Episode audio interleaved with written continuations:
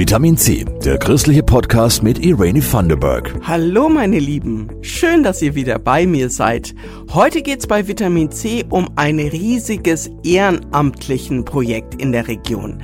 Die Nürnberger Vesperkirche geht wieder los. Außerdem spielen wir Mäuschen, wenn Jugendliche Recht sprechen über Gleichaltrige und wir klären, warum in Fürth in diesen Tagen an allen Ecken in der Stadt gebetet wird, sogar im Fußballstadion, wobei da beten die Kräuterfans wahrscheinlich öfter.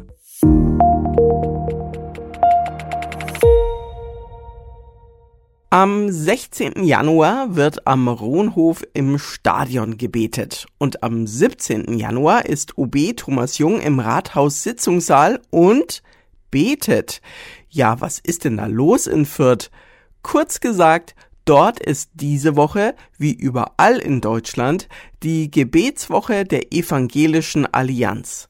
Christoph Leferz weiß, wie es dazu kam. Pfarrerin Charlotte Peschke betet normalerweise in Fürth St. Paul. Ich bin im Stadion mit dabei, im Rohnhof. Da wird es vor allem darum gehen, auch zu hören, was gibt's überhaupt so an kulturellem, an sportlichem, was hat da Fürth alles zu bieten, was gibt's an tollem, aber natürlich auch, wo sind wir auch in Sorge, also diejenigen, die das verantworten. Natürlich spielt auch der finanzielle Bereich eine Rolle, also gerade auch was die kleineren Bühnen angeht. Denn auch Volker Heißmann ist im Stadion als Präsident der Kleeblattkicker und als Chef der Komödie Fürth.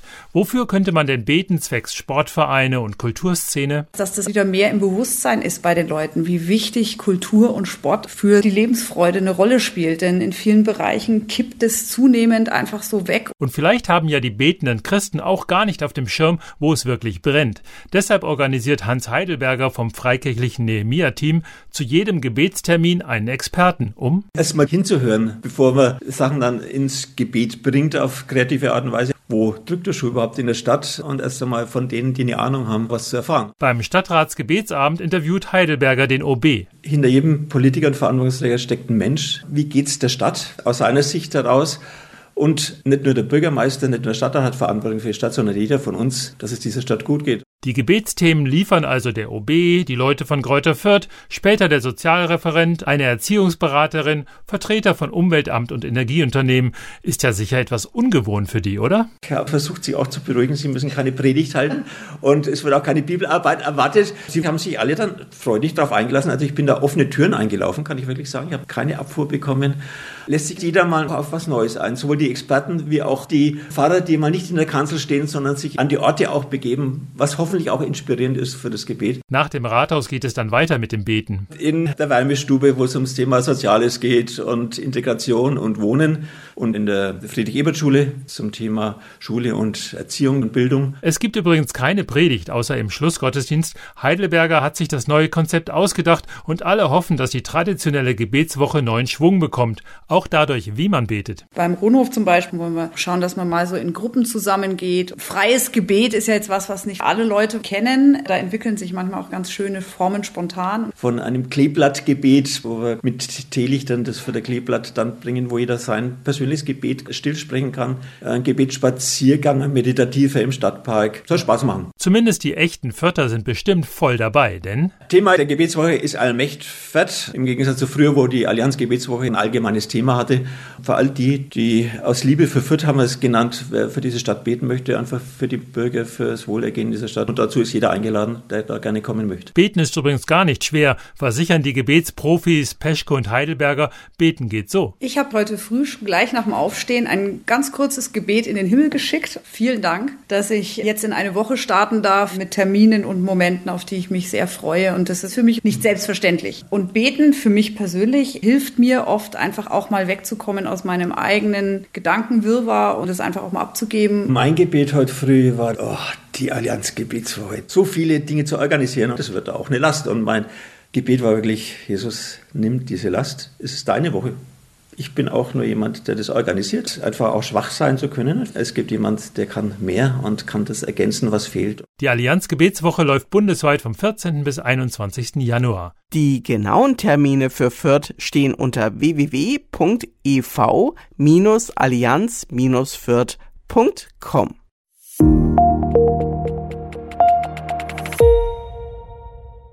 Wenn Jugendliche etwas ausfressen und dabei erwischt werden, ist das oft eine ganz große Katastrophe. Für sie selbst, aber auch für die ganze Familie. Aus Augsburg kommt ein neues Konzept. Bei leichten bis mittleren Delikten vermittelt nach Straftaten ein Gremium von Gleichaltrigen. Das Ganze nennt sich Kriminalpädagogisches Schülergremium, kurz KRIPS. Elke Zimmermann hat eine Gruppe besucht und erfahren, wie sie in Zusammenarbeit mit Staatsanwaltschaft und Gerichten mit zum Beispiel Ladendieben umgehen. Warum seid ihr dann in den Laden reingegangen? Also wolltet ihr nur schauen oder hattet ihr das schon so vor? Mm, das war einfach ganz spontan. Weißt du noch genau, was ihr geklaut habt? Ja, so Lippenstift. Das ist eine Antwort, die Stefanie, Gülcan, Marlene und Jakob öfter hören. Sie bilden ein kriminalpädagogisches Schülergremium in Augsburg, sind zwischen 15 und 17 Jahre alt und damit gleich alt wie die Beschuldigten. Das hilft, bestätigt Brigitte Schürmann vom Verein Brücke e.V., der sie unterstützt. Die haben die gleiche Lebenssituation. Und aus dieser Lebenssituation heraus, die ähnlich ist, kann ich halt als Schüler, Gremiumsmitglied sagen, hey du, äh, ich bin in einer ähnlichen Situation, ich verstehe das, aber trotzdem gibt es Möglichkeiten, anders zu reagieren. Das Krebsteam verhandelt leichte bis mittlere Fälle, also meist Ladendiebstahl, Körperverletzung oder Sachbeschädigung. Wer ein volles Geständnis ablegt, kann von der Staatsanwaltschaft an Krebs weitergeleitet werden. Voraussetzung ist, das von den Gleichaltrigen gesprochene Urteil muss akzeptiert werden. Und die machen es sich nicht leicht, sagt Gülcan. Also wir versuchen halt in den Gesprächen besonders viel von der Person so zu erfahren, dass wir nicht nur den Sachverhalt kennen, sondern auch die Umstände außenrum, wie das Verhältnis zu den Eltern ist, ob da Freunde dabei waren, die irgendwie Druck ausgeübt haben oder so, dass man irgendwie mehr Details hat, dass man sich die Situation besser vorstellen kann. Das dauert dann im Schnitt eine halbe Stunde. Dann gibt's das Urteil. Ganz schön schwierig. Eigentlich nicht, meint Stefanie. Tatsächlich ist es nicht so schwer, dadurch, dass wir auch ähm, nach Interessen Maßnahmen finden. Und da hilft uns der Beschuldigte meistens, indem er uns halt Sachen verrät über sich. Die Strafen sind ziemlich originell. Ein Plakat gestalten, Creme aus Naturprodukten selber machen, fallen darunter. Es geht also weniger ums Bestrafen als ums Nachdenken, findet Jakob. Jeder stellt mal irgendwas an und ähm, da möchte ich eben den Leuten die Chance geben, das zu reflektieren, was sie gemacht haben und für sie da auch einen Abschluss zu finden. Der Erfolg gibt ihnen recht. Die wenigsten ihrer Straftäter werden rückfällig. Wow, also das klingt doch nach einer richtig guten Sache. Von Augsburg jetzt nach Nürnberg und zwar zu einem Projekt, bei dem über 100 Ehrenamtliche mit anpacken und hunderte Menschen täglich satt werden.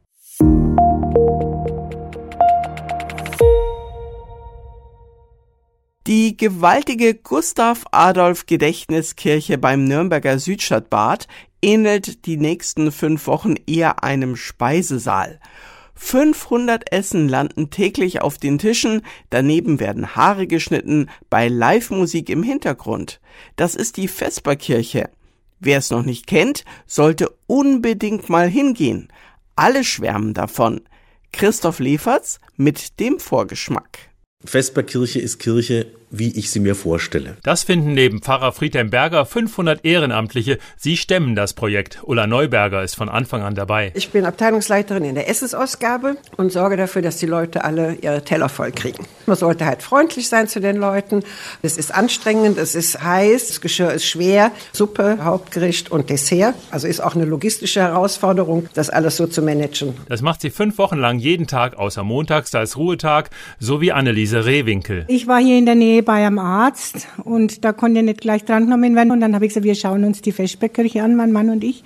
Und ich bin da rein und habe mich gleich auch angemeldet, noch an dem Dach. Und habe gesagt, ich mache mit. Rehwinkel ist im Service. Die Stimmung im Team ist toll, sagt sie. Und die Gäste so freundlich. Alleinerziehende mit Kind, Studierende, Büroangestellte. Es kommen auch viele junge Männer, die hier in der Ecke arbeiten, zum Mittagessen rein. Ältere Leute, die viel alleine sind zu Hause. Und eben auch Leute, die sich sonst vielleicht nicht so viel Essen leisten können. Schulklassen kommen auch vom Altenheim. Ganze Gruppe Und das ist schon dann immer Herausforderung, bis die mit ihren Rollator und mit den Rollstühle überall hinkommen. Aber das funktioniert jedes Mal gut. Aufbau, Deko, Küche, Spülküche, Reinigung. Sicherheitspersonal brauchen Sie nicht bei der Vesperkirche, aber ein bisschen Verstärkung wäre gut. Man kann auch jetzt noch einsteigen. Es sind alte, junge Frauen, Männer, querbeet, kirchennahe, kirchenferne. Die kommen halt von überall her, weil sie eben dieses Projekt so schön finden. Diese fünf Wochen sind natürlich ein bisschen stressig, aber sie machen so viel Spaß, dass es das völlig aufwiegt mitzubekommen, dass Menschen zusammen an einem Tisch sitzen, die sich sonst nicht so intensiv treffen würden, sich nicht unterhalten würden und so ein bisschen was davon mitkriegen,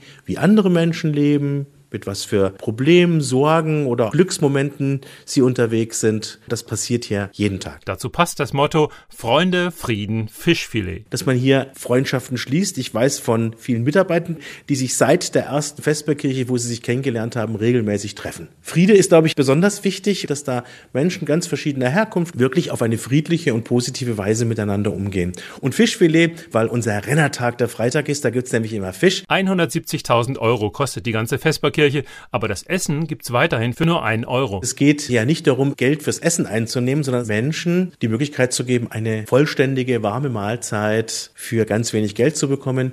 Es gibt auch Menschen, die können sich nicht mal den Euro leisten, die kriegen dann auch einen Gutschein und müssen es dann gar nicht bezahlen. Umgekehrt gibt es auch Menschen, die an der Kasse einfach sagen, ja, fünf Euro und der Rest ist dann als Spende verbucht und hilft uns ein bisschen aber der Großteil der Finanzierung geht über Sponsoren. Natürlich ist am Ende des Tages nie so viel reingekommen, wie wir ausgegeben haben. Der Diakonieverein hier kümmert sich dann immer um das Defizit. Sonntagnachmittags läuft in der Vesperkirche Kultur kostenlos. Jogo Pausch gruselt live zu Nosferatu, ein sechssprachiger Liederabend, hochkarätige KünstlerInnen. Das Staatstheater Nürnberg ist von Beginn der Vesperkirche an unser Kulturpartner. Die Menschen, die hier musizieren, freuen sich gerade daran, dass sie hier auch mal Menschen tolle Programme präsentieren können, die vielleicht nicht den Gang ins Opernhaus finden. Und es gibt 200 Zusatzangebote. Yoga, Energieberatung, Steuertipps, ärztlichen Rat, Kleidertausch. Der Renner ist immer Haare schneiden.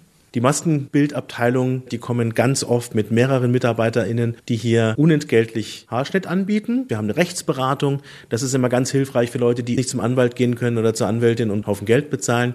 Es gibt einen Fotografen, der Bewerbungsfotos macht. Man kann auch mit der Frau des früheren Ministerpräsidenten Beckstein Schafkopf spielen hier. Die Vesperkirche läuft stabil, weil viele Ehrenamtliche finden, das Konzept stimmt. Gelebte Nächstenliebe. Wir zeigen, dass sie zu uns kommen können, unabhängig davon, welche Religion, welches Geschlecht, dass jeder hier willkommen ist bei uns. Das hat das mit Kirche zu tun. Die Vesperkirche Nürnberg läuft bis zum 18. Februar täglich außer montags von 10.30 Uhr bis 15.30 Uhr und zwar in der Gustav Adolf Gedächtniskirche beim Nürnberger Südstadtbad. Vielen Dank an alle, die da mithelfen.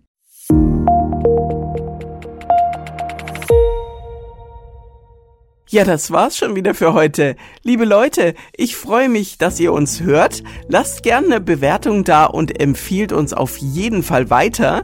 Vielen Dank an die Redaktion, an Christoph Leferz und Jasmin Kluge und ich wünsche euch noch einen schönen Tag. Macht's gut, eure Irene. Das war Vitamin C, der christliche Podcast. Für Fragen oder Anmerkungen schreibt uns an pod-vitaminc.epv.de. Vitamin C, jeden Sonntag neu.